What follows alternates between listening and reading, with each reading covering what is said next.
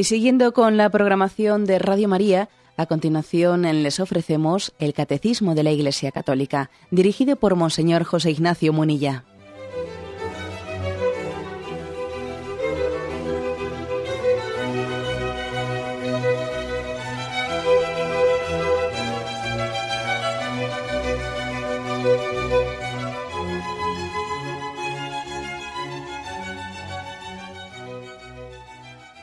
Cordial saludo a todos los oyentes de Radio María. Un día más, con la gracia del Señor, proseguimos el comentario del Catecismo de nuestra Madre la Iglesia. Queremos comentar en el, en el día de hoy el apartado que tiene como título El Padre y el Hijo revelados por el Espíritu. Habíamos concluido ya el Padre revelado por el Hijo. Ahora hablamos del Padre y el Hijo revelados por el Espíritu. Como veis, estamos hablando en torno a nuestra fe en la Santísima Trinidad. Son del punto 243 al 248. Vamos a ver si tenemos tiempo de explicarlos en este programa. Dice el primero, 243. Antes de su Pascua, Jesús anuncia el envío de otro Paráclito, defensor, el Espíritu Santo. Este que actuó ya en la creación y por los profetas, estará ahora junto a los discípulos y en ellos, para enseñarles y conducirlos hasta la verdad completa. El Espíritu Santo es revelado así como otra persona divina en relación a Jesús y a su Padre. Bien, em, hay una, una afirmación, la afirmación de que Jesús que Él es nuestro defensor, es el que intercede por nosotros ante el Padre. Sin embargo, antes de partir, antes de partir al Padre, antes de su muerte, resurrección y ascensión a los cielos, Jesús nos envía en esa, en esa oración sacerdotal que Jesús tiene después de la última cena, en la cual está dejando sus últimas voluntades. Eh, nosotros igual tenemos Mm, menos familiaridad con, este, con estos capítulos del Evangelio de San Juan, pues por el hecho de que son más teológicos, por el hecho de que son unos capítulos extensos, y no nos, o sea, popularmente quizás el pueblo católico no se ha familiarizado mucho con esos capítulos del Evangelio de San Juan, mm, el discurso de después de la cena o la oración sacerdotal, como también se le conoce, pero son muy importantes porque en ellos Jesús manifiesta sus últimas voluntades y, y ora al Padre en voz alta, digamos, o sea que queda, queda plasmada, plasmado cómo oraba, cómo oraba Jesús al Padre y cómo le pedía que enviase otro defensor, otro paráclito. ¿Por qué otro? ¿A quién se refiere con otro? Pues porque el primero era él. Jesús era, es también paráclito defensor. Pero él iba a marchar al Padre y entonces pide que el Padre envíe el otro paráclito, el, al Espíritu Santo.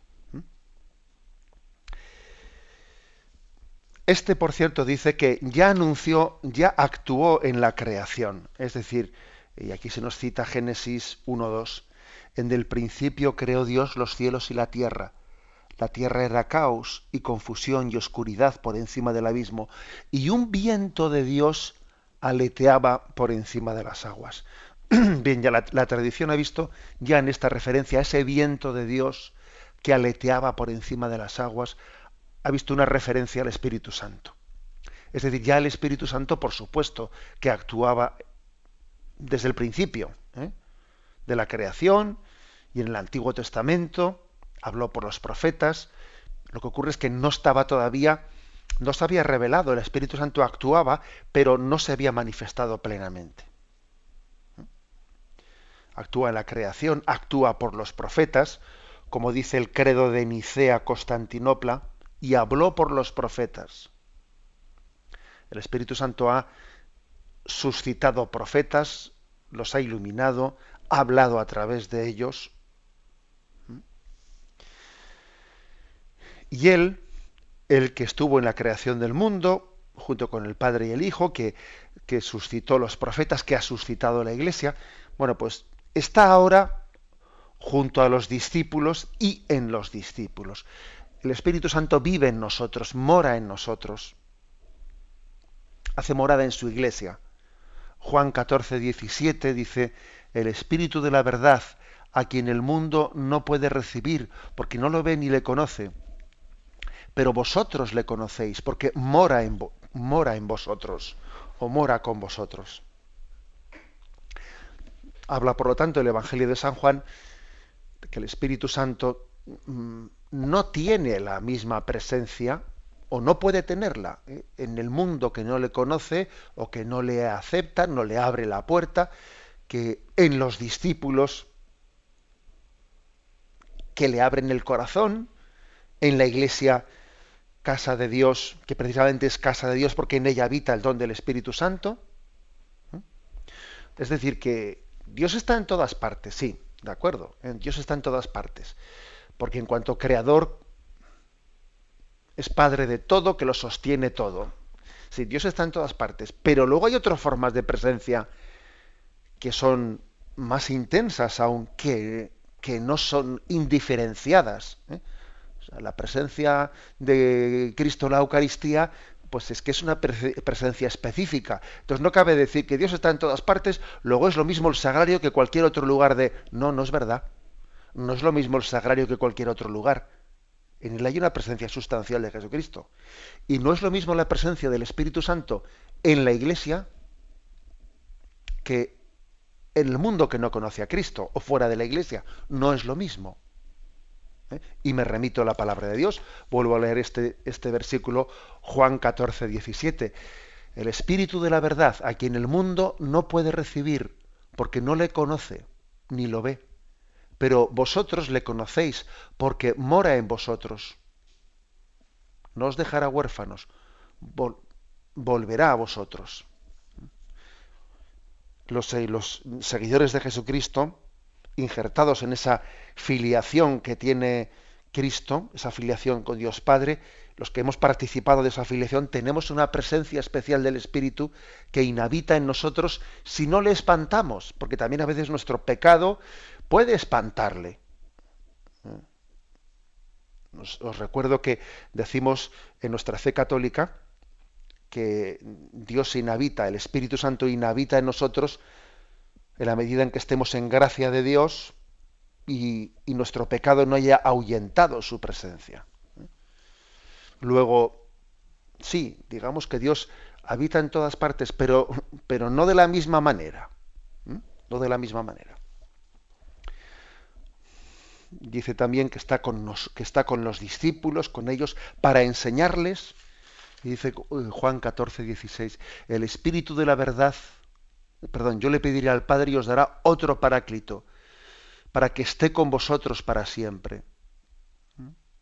Él os enseñará a guardar mis mandamientos y conducirlos hasta la verdad plena, y Él os conducirá hasta la verdad plena. ¿eh? Hay pues una, una pedagogía en la que el Espíritu Santo es revelador de la verdad. El Espíritu Santo es revelado así como otra persona divina con relación a Jesús y al Padre. Digamos que la Iglesia al leer estos textos evangélicos, junto con otros muchos, en la tradición de la Iglesia fue tomando conciencia de que ese paráclito al que se refería Jesucristo, ese paráclito que ha de venir, que habita en nosotros, etcétera, ese Paráclito era otra persona, otra persona en relación con Jesús y en relación con el Padre. O sea, no es únicamente un, pues un, cuando se dice el Espíritu de Jesús o el Espíritu del Padre, no se refiere únicamente a, a una dimensión, ¿eh? dimensión del Hijo, dimensión del Padre. Pues, por ejemplo, cuando decimos el Espíritu, pues no sé, pues el espíritu deportivo. Y la palabra espíritu deportivo, no, pues obviamente no significa una persona, sino que ese espíritu deportivo se refiere a una dimensión de la persona.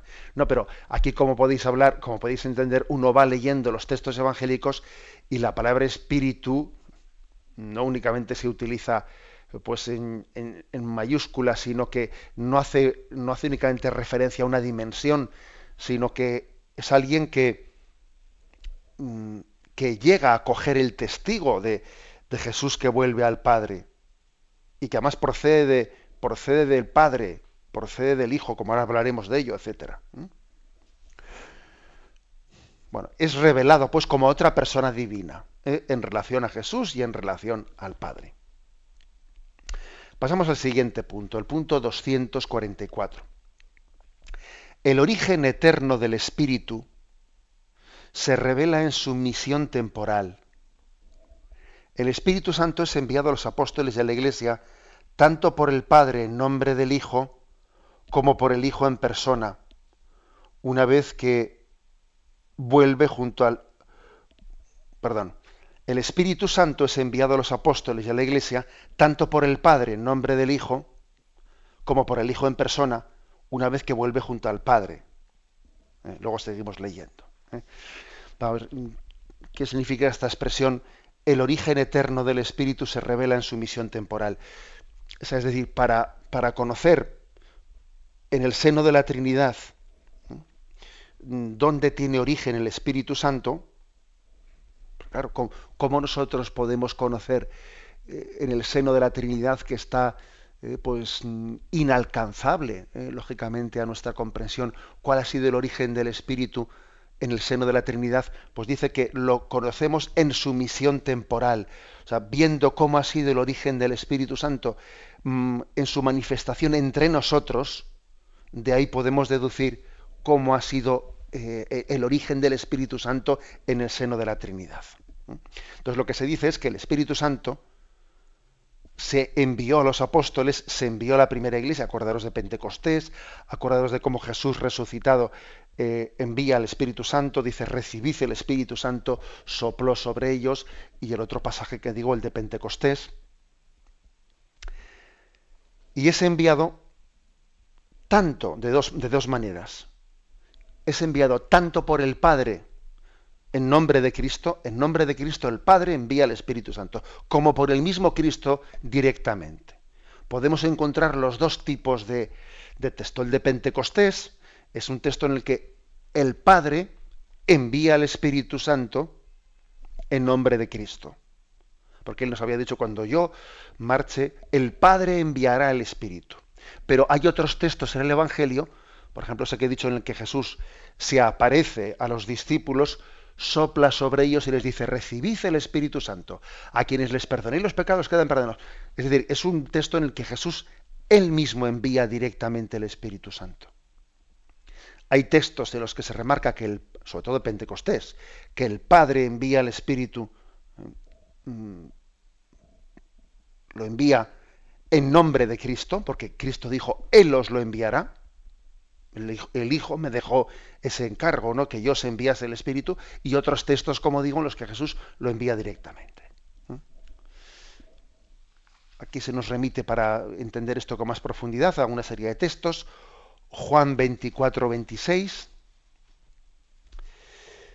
Pero el Paráclito, el Espíritu Santo que el Padre enviará en mi nombre, os lo enseñará todo y os recordará todo lo que yo os he dicho.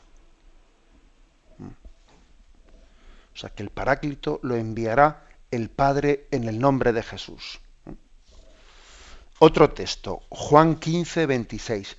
Cuando venga el Paráclito que yo os enviaré de junto al Padre, el Espíritu de la verdad que procede del Padre, Él dará testimonio de mí. Bueno, pues aquí, aquí tenéis otro texto en el cual se habla de que el Padre enviará el Espíritu en el nombre de Cristo.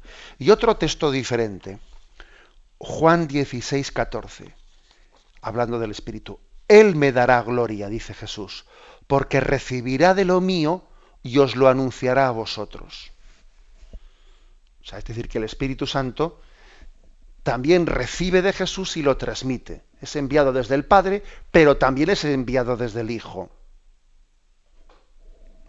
También es enviado desde el Hijo. ¿eh? O sea, como veis, es un misterio que nos supera y del cual tenemos que hablar con mucha humildad, pero bueno, nos atenemos, nos agarramos a, a los textos, a los textos mm, de la Sagrada Escritura que son revelación y los leemos en la tradición de la Iglesia para no engañarnos. Sigue diciendo, el envío de la persona del Espíritu tras la glorificación de Jesús, aquí por glorificación sabéis que se entiende la resurrección ¿eh? y ascensión a los cielos, revela en plenitud el misterio de la Trinidad. O sea, lo que, Lo que vimos aquí entre nosotros de cómo Jesús prometió el Espíritu que vendría del Padre y también él mismo lo comunica, etcétera, eso, mm, lo que es la misión, la, misión temporal, misión se refiere el envío del Espíritu entre nosotros, es un recordatorio, es, una, una, enseñanza de cómo es el envío, la misión eterna. Misión se refiere de envío, ¿no? O sea, el envío del Espíritu aquí entre nosotros, en la Iglesia, nos enseña de cómo es la misión eterna del Espíritu Santo desde toda la eternidad en el cielo. Un texto que se nos refiere, mm, Juan 7, versículo 39. Esto lo decía refiriéndose al Espíritu que iban a recibir los que creyeran en Él, porque aún no había Espíritu, pues todavía Jesús no había sido glorificado. Es decir, que el Espíritu todavía está la glorificación de Jesucristo. Todavía no había sido enviado, o por lo menos no había sido enviado en plenitud. Sí que existía, o sea, sí que actuaba ¿eh? ya el Espíritu Santo en el Antiguo Testamento, pero no en plenitud. Pues todavía no había sido glorificado. Es decir, que la misión temporal, aquí cuando hablamos de misión temporal se refiere mm, pues la que tiene lugar hacia afuera del Espíritu Santo, hacia nosotros. ¿eh?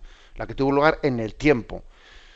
Nos da a entender cómo fue la misión, eh, cómo fue la misión, fue y es, claro, la misión eterna, es decir, en el seno de la Trinidad, independientemente de la creación del mundo, de la revelación, o sea, cómo es engendrado el Espíritu del Padre y del Hijo. ¿eh? Lo que tiene lugar de la, mm, lo que acontece de la Trinidad hacia afuera, nos da a entender cómo es la vida de la Trinidad hacia adentro, hacia toda la eternidad. Bueno, como veis, dos, yo soy consciente de que estos puntos del, catecismo pueden eh, resultarnos abstractos, pueden resultarnos difíciles, porque hablan de, eh, pues de misterios que, que, nos, que se nos mm, escapan, es mucho más sencillo ¿eh? para nosotros hablar de Jesús mm, referido pues por los textos evangélicos en los cuales la humanidad de Jesucristo nos hace mucho más cercano al misterio de Dios. Por eso Dios decidió llevar a cabo eh, la, encarnación, porque en, en Jesús y en su humanidad, de la cual tenemos que estar muy enamorados, nos es mucho más cercano a nosotros el conocimiento de Dios, pero también estos misterios forman parte de la, de la revelación. Y entonces no tenemos que escaparnos de ellos, ¿no? Aunque nos resulten más difíciles, también tenemos que abordarlos, como hace el catecismo en estos puntos. Tenemos un momento de reflexión y continuaremos enseguida.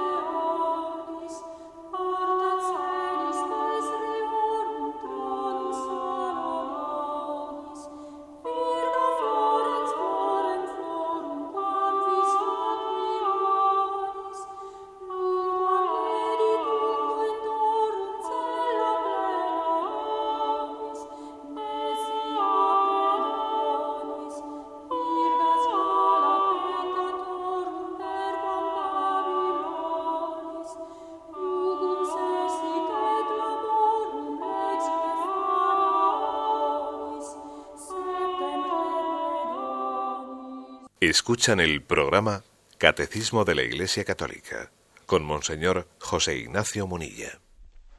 Continuamos en este apartado sobre el Padre y el Hijo revelados por el Espíritu, pasando al punto 245 del Catecismo. Dice, la fe apostólica relativa al Espíritu fue confesada por el Segundo Concilio Ecuménico en el, en el año 381 en Constantinopla. Creemos en el Espíritu Santo, Señor y dador de vida que procede del Padre. ¿Mm? Esto se afirmó en Constantinopla en el año 381. La Iglesia reconoce así al Padre como la fuente y el origen de toda divinidad. Esto fue declarado en el Concilio VI de Toledo, año 638. Sin embargo, el origen eterno del Espíritu Santo está en conexión con el del Hijo. El Espíritu Santo, que es la tercera persona de la Trinidad, es Dios, uno e igual al Padre y al Hijo, de la misma sustancia y también de la misma naturaleza. Por eso no se dice que es solo el Espíritu del Padre, sino a la vez el Espíritu del Padre y del Hijo.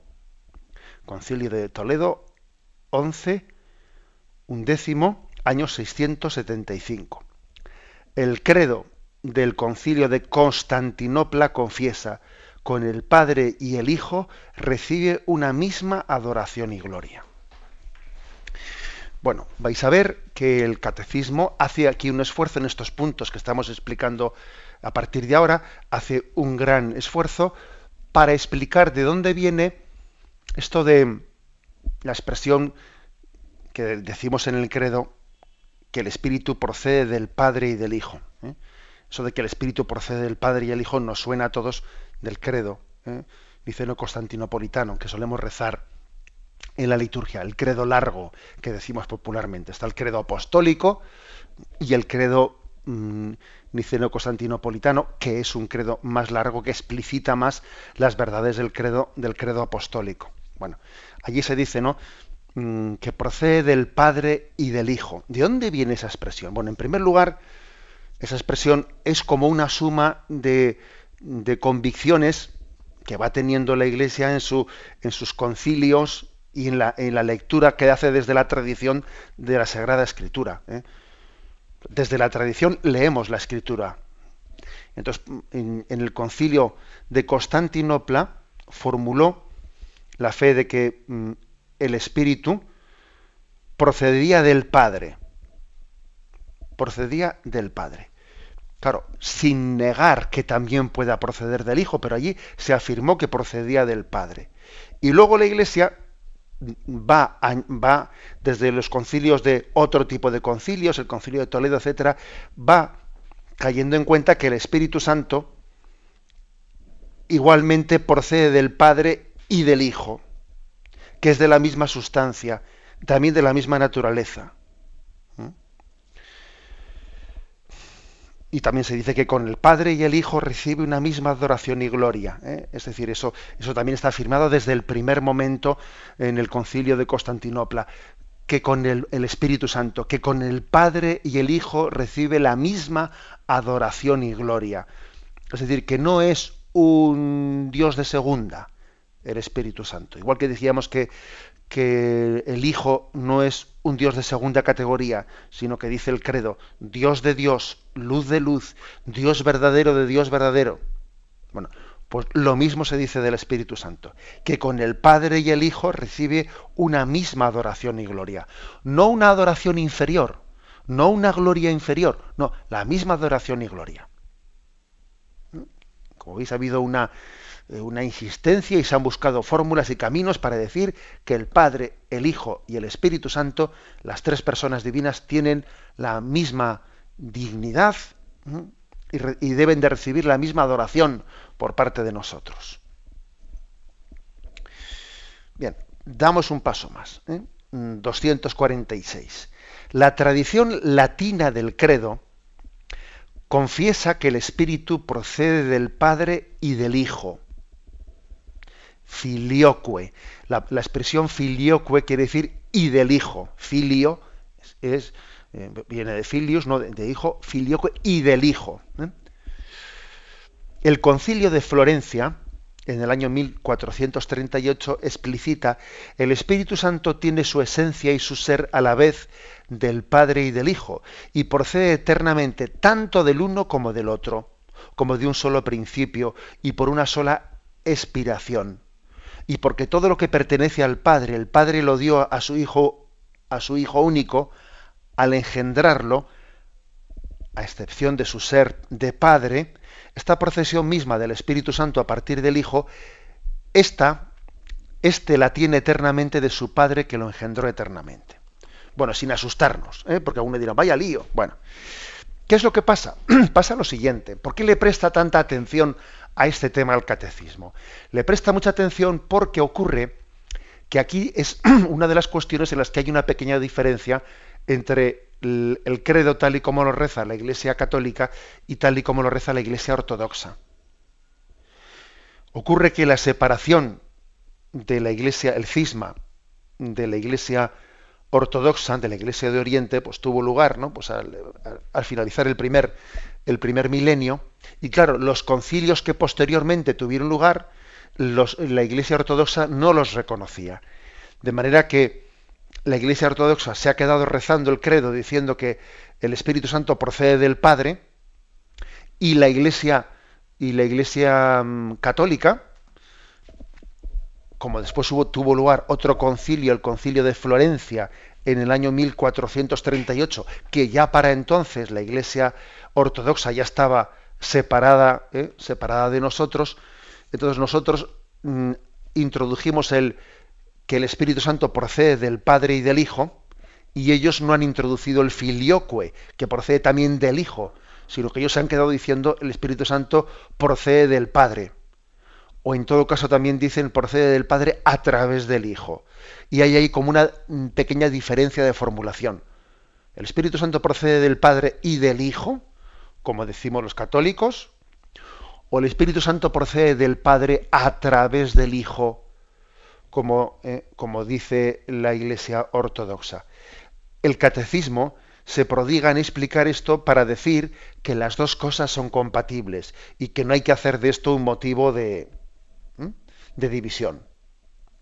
Eh, estamos estudiando un catecismo que, aunque sea el catecismo de la Iglesia Católica, tiene una gran sensibilidad eh, hacia la Iglesia Ortodoxa. Es un catecismo que que no solamente está hecho con el espíritu de la Iglesia Católica Occidental, no, sino que es consciente de que primero la Iglesia Católica tiene también ritos orientales, y por eso aquí se citan muchos textos de padres orientales en este catecismo, y además de que tenemos ritos católicos orientales, tenemos pendientes de sanación el cisma de la Iglesia Ortodoxa. Y por eso cuando eh, hablamos de algún tema en el que tenemos algún pequeño matiz de diferencia con ellos, porque ciertamente la comunión de fe que tenemos con ellos es, pues es, eh, es, es, grande en lo sustancial, ¿no? Pues eh, digo que cuando haya una pequeña diferencia, el catecismo intenta explicar bien las cosas. Y en este caso, lo que viene a decir que la polémica del filioque, que así se llama, ¿no? La polémica de que si el Padre, si el Espíritu Santo procede del Padre y del Hijo, como decimos nosotros, o procede del Padre o del Padre a través del Hijo, como dicen los oriental, como dicen los ortodoxos, ¿eh? Bueno, pues el catecismo vais a ver cómo viene a decir, no son dos formulaciones incompatibles. No son dos formulaciones incompatibles. ¿eh? A veces eh, el, comprender de dónde ha venido una expresión y la otra, pues supone tener también un conocimiento de historia mm, de cómo fueron los concilios y los concilios eh, eh, reunirlos entonces era complicado y, los concilios era, aunque fuesen ecuménicos no terminaban de reunir a todos los obispos del mundo y había concilios ecuménicos que estaban convocados más en la zona occidental otros concilios que eran más convocados en la zona oriental em, y tiene su complejidad también la historia ¿eh? de la formulación del dogma de la formulación de los concilios que aunque la Iglesia declare un concilio, concilio ecuménico, no quiere decir que a ese concilio asistiesen todos los obispos del mundo, no. Entonces no había la facilidad que existe hoy de comunicación. ¿eh? No se podía coger el avión ni se podían mandar emails pues, para decirle al obispo de no sé dónde que viniera. O sea, era más complicado. Por eso hay, puede, eh, ha habido eh, formulaciones que han podido tener eh, pues la polémica de si eran compatibles y en este caso concreto pues lo que dice el Catecismo de la Iglesia Católica es que sí son compatibles. Decir que el Espíritu procede del Padre y del Hijo, o decir que el Espíritu procede del Padre a través del Hijo, vais a ver como aquí lo que se nos dice es que es compatible. Dice, y porque todo lo que pertenece al Padre, el Padre lo dio a su Hijo al engendrarlo, a excepción de su ser de Padre, esta misma procesión del Espíritu Santo a partir del Hijo la recibe del Padre. Es decir, en nuestra, en nuestra concepción decimos, todo tiene origen en el Padre. Ahora, el Padre se lo ha dado todo al Hijo. Hasta el poder engendrar el Espíritu Santo también se lo ha dado. ¿Mm? O sea, el Hijo ha recibido del Padre el engendrar también el Espíritu Santo. El Padre engendra al Espíritu Santo, el Padre le expira, expira al Espíritu Santo. Y esa expiración ¿eh? también se la da, la capacidad de expirar el Espíritu Santo, se la da al Hijo para que también el Hijo expire el Espíritu Santo. Bueno, mm, así lo explica aquí eh, la tradición católica. Tenemos un momento de reflexión y continuaremos enseguida.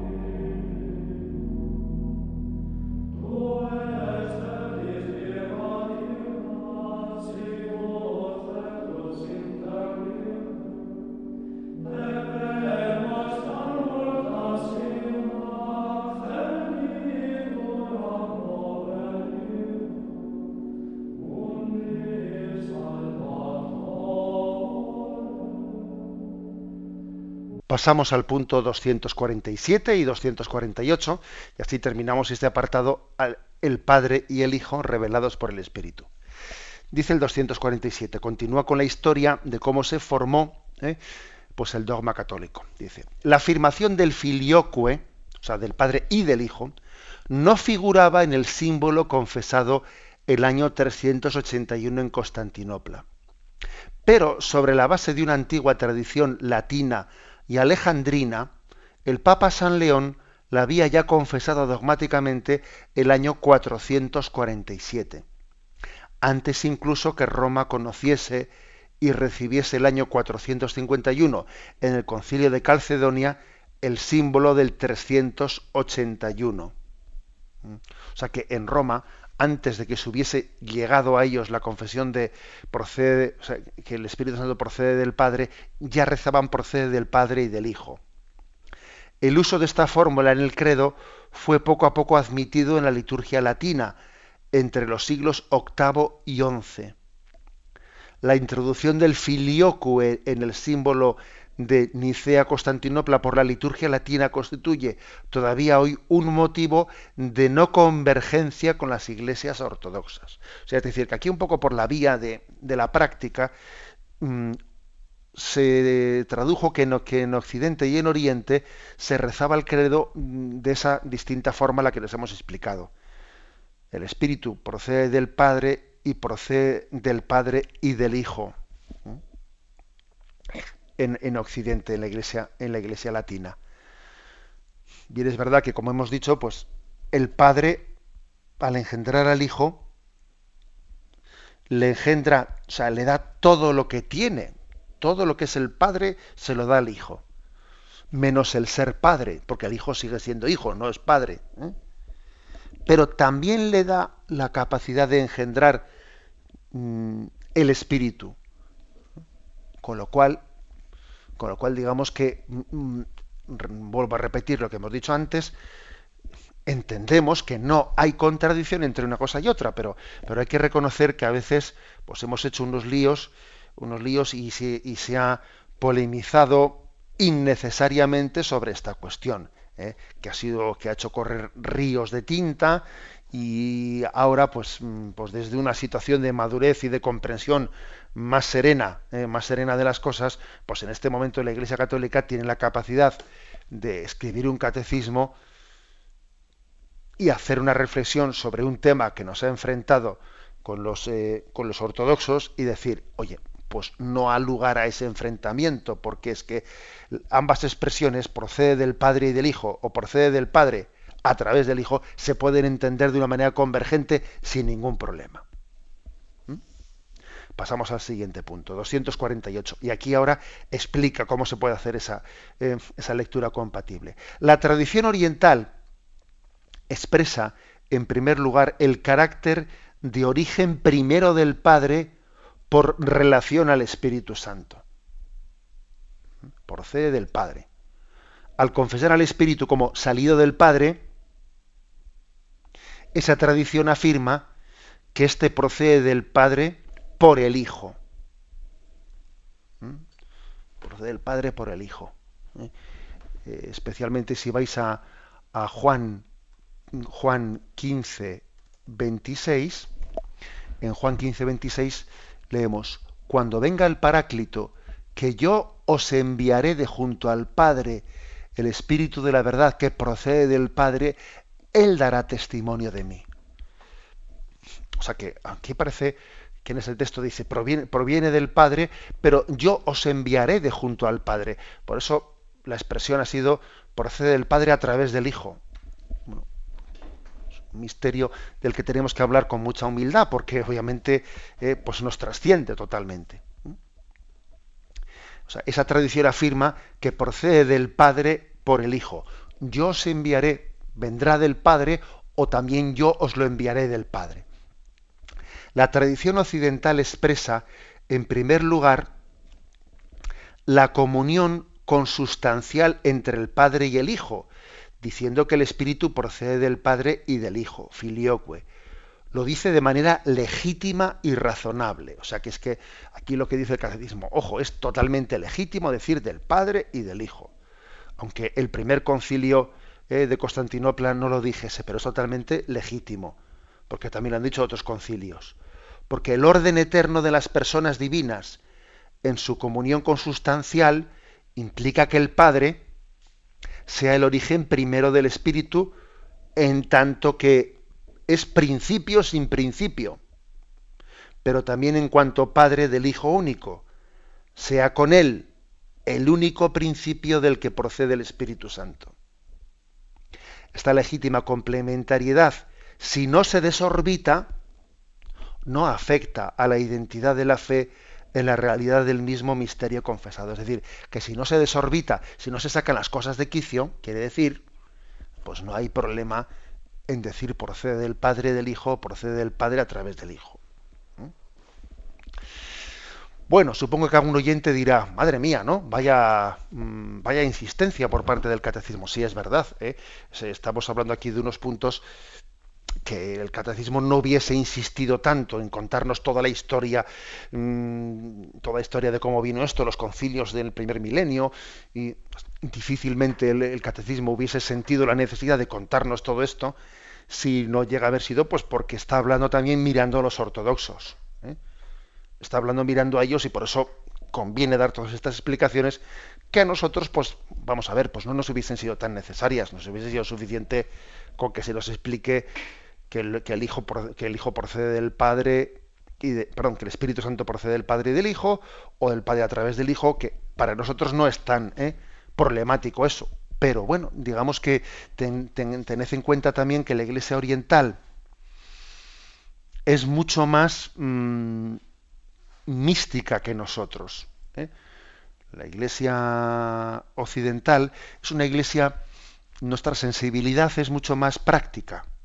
¿Eh? Somos de una manera de ser en la que eh, nos prodigamos, ponemos más atención, más esfuerzo, eh, pues en cómo instaurar el reino de Dios en este mundo. Eso no quiere decir que no tengamos que ser contemplativos.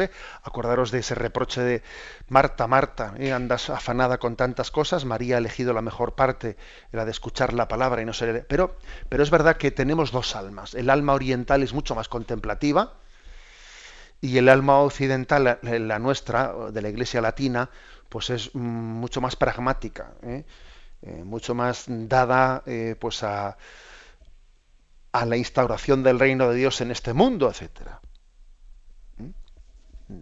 Entonces, el, ¿cómo complementar estas dos almas? El alma, decía Juan Pablo II que tenemos que respirar con los dos pulmones. Él, él hizo mm, él hizo el esfuerzo también de nombrar copatronos de, de Europa, San Cirilo, San Metodio, para que el patrono de Europa no fuese únicamente mm, San Benito, que era un patrono más occidental. Dijo, pongamos también San Cirilo, San Metodio, patronos que vienen de Oriente, para que caigamos en cuenta que Europa tiene dos pulmones, ¿eh? el pulmón de Oriente y de Occidente, y el momento en que cayó el muro de Berlín, eh, Juan Pablo II fue un gran papa venido de Oriente, venido de aquellos lugares, aunque la iglesia polaca es de tradición latina, ¿eh? pero mm, él era el papa providencial eh, para unir, integrar esas dos tradiciones, la oriental y la occidental. Papa providencial y esa dimensión contemplativa que está especialmente subrayada en la tradición oriental, por supuestísimo que no es incompatible, sino todo lo contrario con esa dimensión más pragmática, más activa eh, que tenemos en, en Occidente. Y además lo bueno es que nos complementemos y que cada uno también, pues, no esté únicamente subrayando su dimensión, sino también se fije en la del otro. ¿eh? Los iconos de Oriente son iconos que invitan a, eh, adentrarse en ese misterio de contemplación. Bueno, lo dejamos ahí. ¿eh? El Padre y el Hijo revelados por el Espíritu. ¿eh? Los puntos 243 al 248 que hemos querido explicar hoy. Damos paso a la intervención de los oyentes. Podéis llamar para formular vuestras preguntas al teléfono 917 107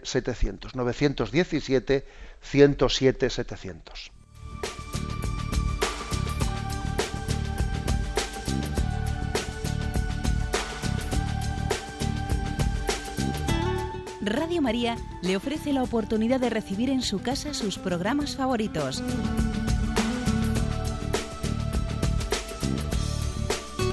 Ahora lo puede hacer a través de nuestra página web www.radiomaria.es o bien llamándonos al 902 500 518.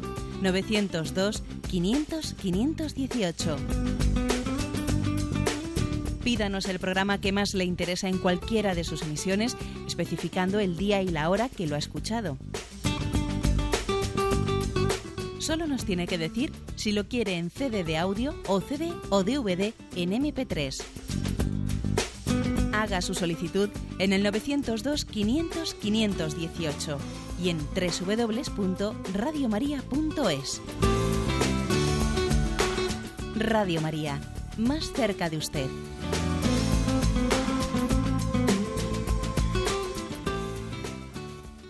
Escuchan el programa Catecismo de la Iglesia Católica con Monseñor José Ignacio Munilla.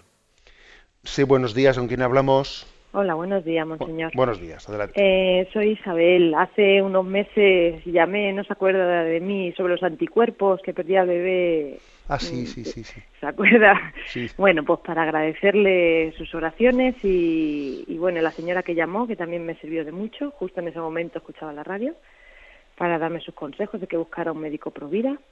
Y bueno, el Señor pues me ha puesto en manos de ese médico, pero mm, nuevamente estoy embarazada, gracias a Dios. Y mi pregunta es, ¿cómo abandonarnos en la confianza de Dios? Porque yo le he pedido mucho a Dios y le sigo pidiendo. Y, y bueno, mientras no estuve embarazada, eh, pues me abandoné en su confianza y ahora que estoy embarazada, es como si fuese mi responsabilidad sacar adelante esta criatura y cualquier molestia que tengo, digo, ya lo voy a perder. Bueno, que vivo atemorizada y, y esto no, no es una actitud cristiana, digo, Dios mío, quítame este temor ya, porque yo confío en ti, creo en ti y estamos aquí porque Él quiere que estemos. Entonces, ¿cómo vivir en ese abandono en las manos de Dios? Es mi pregunta. Muchas Ya. gracias. Gracias a usted. Vamos a ver, es interesante esa pregunta. ¿eh? Es posible que, que uno tenga que convivir, en- por una parte, eh, que, que en uno tenga que convivir dos cosas, ¿no? El hecho de que tengamos una confianza en Dios diciendo, si yo, yo le amo, y además me ha demostrado muchísimas veces, muchísimas veces que, que cuida de mí y que me quiere más que yo me quiero a mí misma, porque a veces nosotros no nos queremos bien a nosotros mismos y, y mi padre sabe mejor que yo lo que necesito. ¿eh? Convive esa confianza, pero con una, con, con una cierta aprensión, somos aprensivos y entonces eh, la aprensión tiene algo de irracional, en el sentido de que, ay, he sentido aquí un dolor y será esto, será lo otro, ay, he sentido un pinchazo, a ver si va a ser que... La aprensión, eh, esa forma eh, esa tendencia que hay a veces más exacerbada o mucho menos exacerbada, tiene algo de irracional. Entonces, mm, creo que ante la aprensión, pues uno tiene que hacer actos primero de, de, mm, de distanciarse un poco de ella y decir, va, ya estoy yo con lo mismo de siempre, ya me estoy aquí yo agobiando por, por tontería. No, fíjate, la semana pasada cuántas veces también se me pasó por la cabeza que esto y que lo otro, que tal y que igual, ya estoy yo con mis miedos. Es decir, que uno mismo también tiene que racionalizar y mm, desenmascarar sus miedos y sus aprensiones, ¿eh? hacer un esfuerzo. ¿eh? Y al mismo tiempo que hace ese esfuerzo racional de ridiculizar sus, ¿eh? sus miedos, lo hace en un sentido que además al, al acto racional se añade un acto de confianza de Señor, si estoy en tus manos, ¿eh? estoy en tus manos y, y no voy a añadir ¿no? pues un, un segundo a mi vida porque yo me agobie, ni, ni, ni un pelo de mi cabeza va a caer sin que Dios Padre lo permita, como dice el Evangelio. Es decir, em, creo que hay que luchar ¿no? contra esa aprensión de esta doble manera, una manera más racional, y un acto de confianza, ¿eh? un acto de confianza en las manos de Dios. No asustarse por el hecho de que las aprensiones eh, sean persistentes, porque como digo, tienen algo de irracional, es algo que, que no pasa directamente por la voluntad y por la razón, sino que, bueno, por eso es posible que uno esté como ridiculizando, ¿eh? intentando tomar distancia de sus aprensiones y al cabo de tres horas vuelvan a venir y vuelvan a venir, bueno, pues, pues sin agobiarse, sin agobiarse ante ellas, pero no, no haciéndoles caso, ¿no? no dándoles carta de ciudadanía. ¿eh? Esos miedos, lo malo de esos miedos no es que nos sobrevengan, sino que nosotros les demos carta de ciudadanía. ¿eh? En, la medida en, la medida en que esos miedos me vengan, pero yo no los haga míos, pienso que entonces vivo en la, en la verdadera confianza en Dios, ¿eh? En esa lucha que, que tenemos, ¿no? y lucha interior que muy posiblemente nos puede acompañar toda nuestra vida, o no, Dios sabrá. Damos paso a un siguiente oyente. Buenos días. Hola, buenos días, monseñor. Sí. Mire, soy Chelo de Valencia. Adelante. Lo primero, darle las gracias por la respuesta a mi correo que me dio hace un par de meses en los que tenía problemas en mi matrimonio. Estoy buscando ayuda, pero ahora en verano pues es un poco difícil. Pero bueno, en base a eso, mi pregunta es, aunque le parezca un poco de desconfianza en Dios o un poco tonta, si Dios nos ama y Él, todo lo que ocurre ocurre porque Él quiere, si Él puso a mi marido en mi camino, ahora por qué le ha puesto a otra persona y se está alejando de mí, a pesar de que yo todos los días le rezo, Señor, dale la vuelta a ese corazón endurecido, que no se rompa mi familia, por favor, Señor. Y eso hace que yo pues dude algunos días y no sé si mi fe es fuerte, aunque otros días esa fe hace que, lo lleve mejor. ¿Qué puedo hacer para mantenerme ahí y no desconfiar del Señor? ¿Me entiendes? Sí. De acuerdo. Eh, oramos, oramos por usted y yo soy consciente de que todos aquellos que luchan, ¿no? Luchan por el matrimonio y luchan por la conversión de su cónyuge, de su esposo, de su esposa, y luchan porque sus hijos tengan un matrimonio unido, creo que están haciendo, están dando la batalla de la vida. ¿eh? Yo creo que pues si por algo hay que luchar en la vida es por eso, ¿eh?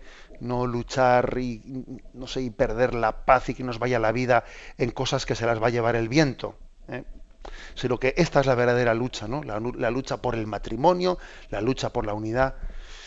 Bien, em, dice usted que también le, sobrevienen eh, pues tentaciones de confianza en Dios, ¿no? Claro, si a mí Dios me puso en el camino de mi, de mi marido, ahora ¿por qué le ha puesto en su camino a otra persona? Bueno, yo creo que no se puede hablar de esa manera. ¿eh?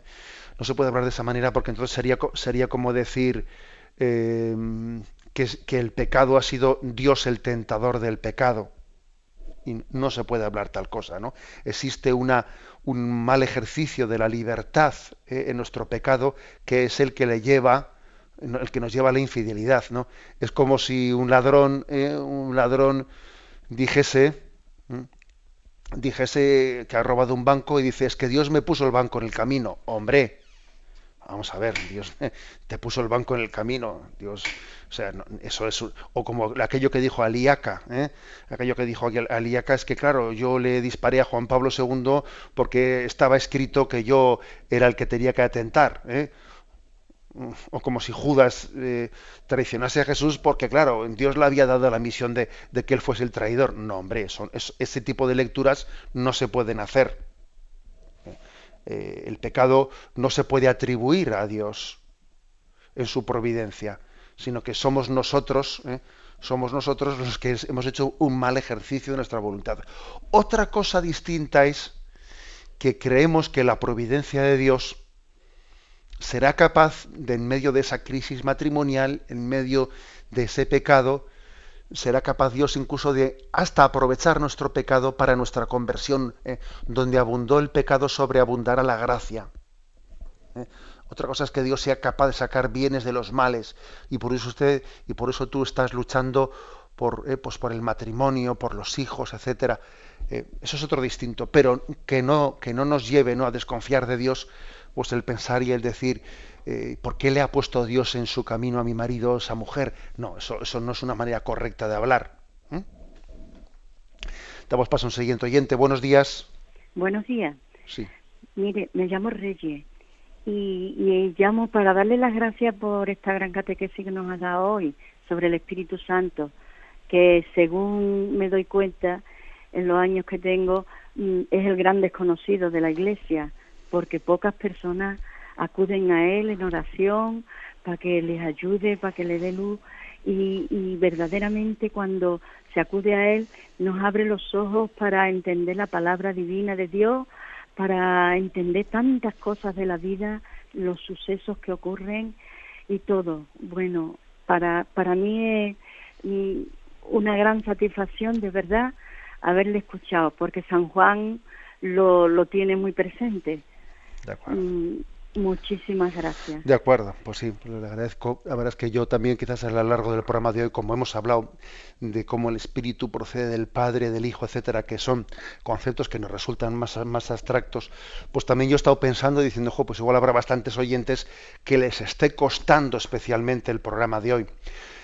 Puede ser más atrayente para nosotros, más cercano, cuando hablamos como, del, cómo el Espíritu Santo inspira nos inspira, nos da sus dones, inspira la palabra de Dios, cómo invocarle, cómo tal, pero posiblemente nos resulte más abstracto el ver cómo, cuál es la relación que tienen entre las tres personas divinas.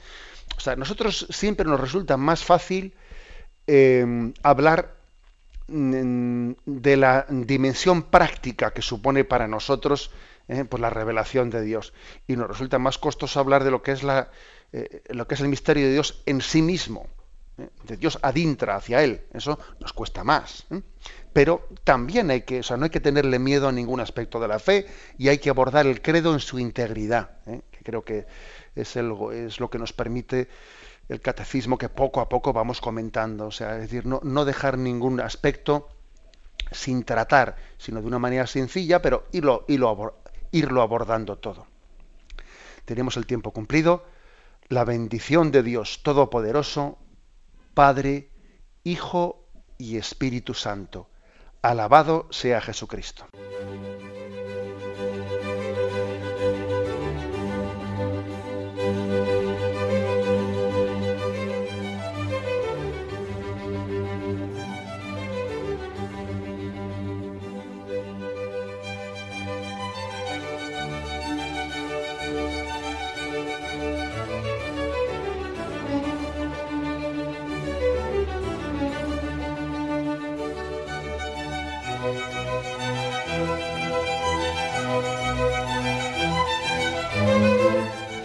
Han podido escuchar en Radio María el Catecismo de la Iglesia Católica, dirigido por Monseñor José Ignacio Munilla.